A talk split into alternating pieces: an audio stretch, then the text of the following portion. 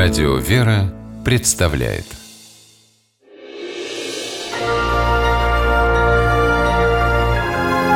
Герои моего времени.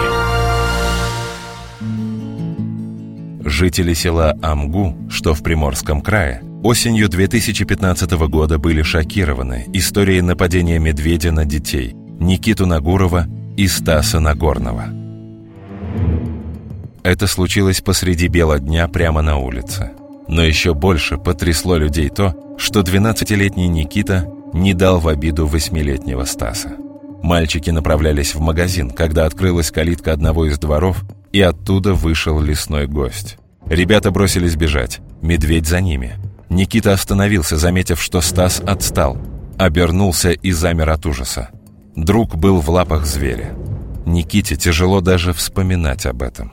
Стаса первого догнал. Он его сначала уронил на землю, по нему начал топтаться, кусать его, за голову схватил, потом за плечо и за спину кусал. Я увидел это, на медведя побежал. На улице не было никого из взрослых.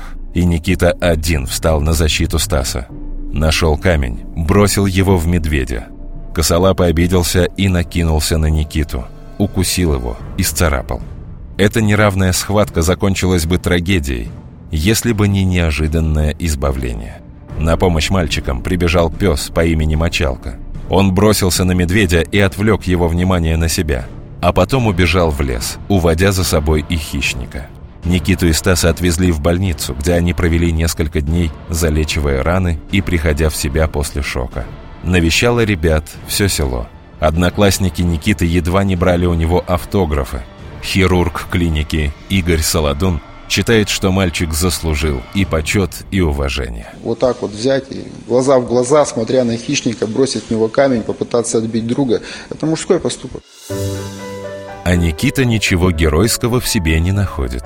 Вспоминая об этой истории, он даже плачет. Так ему снова и снова жалко Стаса. Но когда взрослые спрашивали Никиту о том, было ли ему страшно за себя, отважный мальчик отвечал как настоящий герой – не думал об этом, как будет. Главное спасти. Герои моего времени. В программе использованы материалы Первого канала.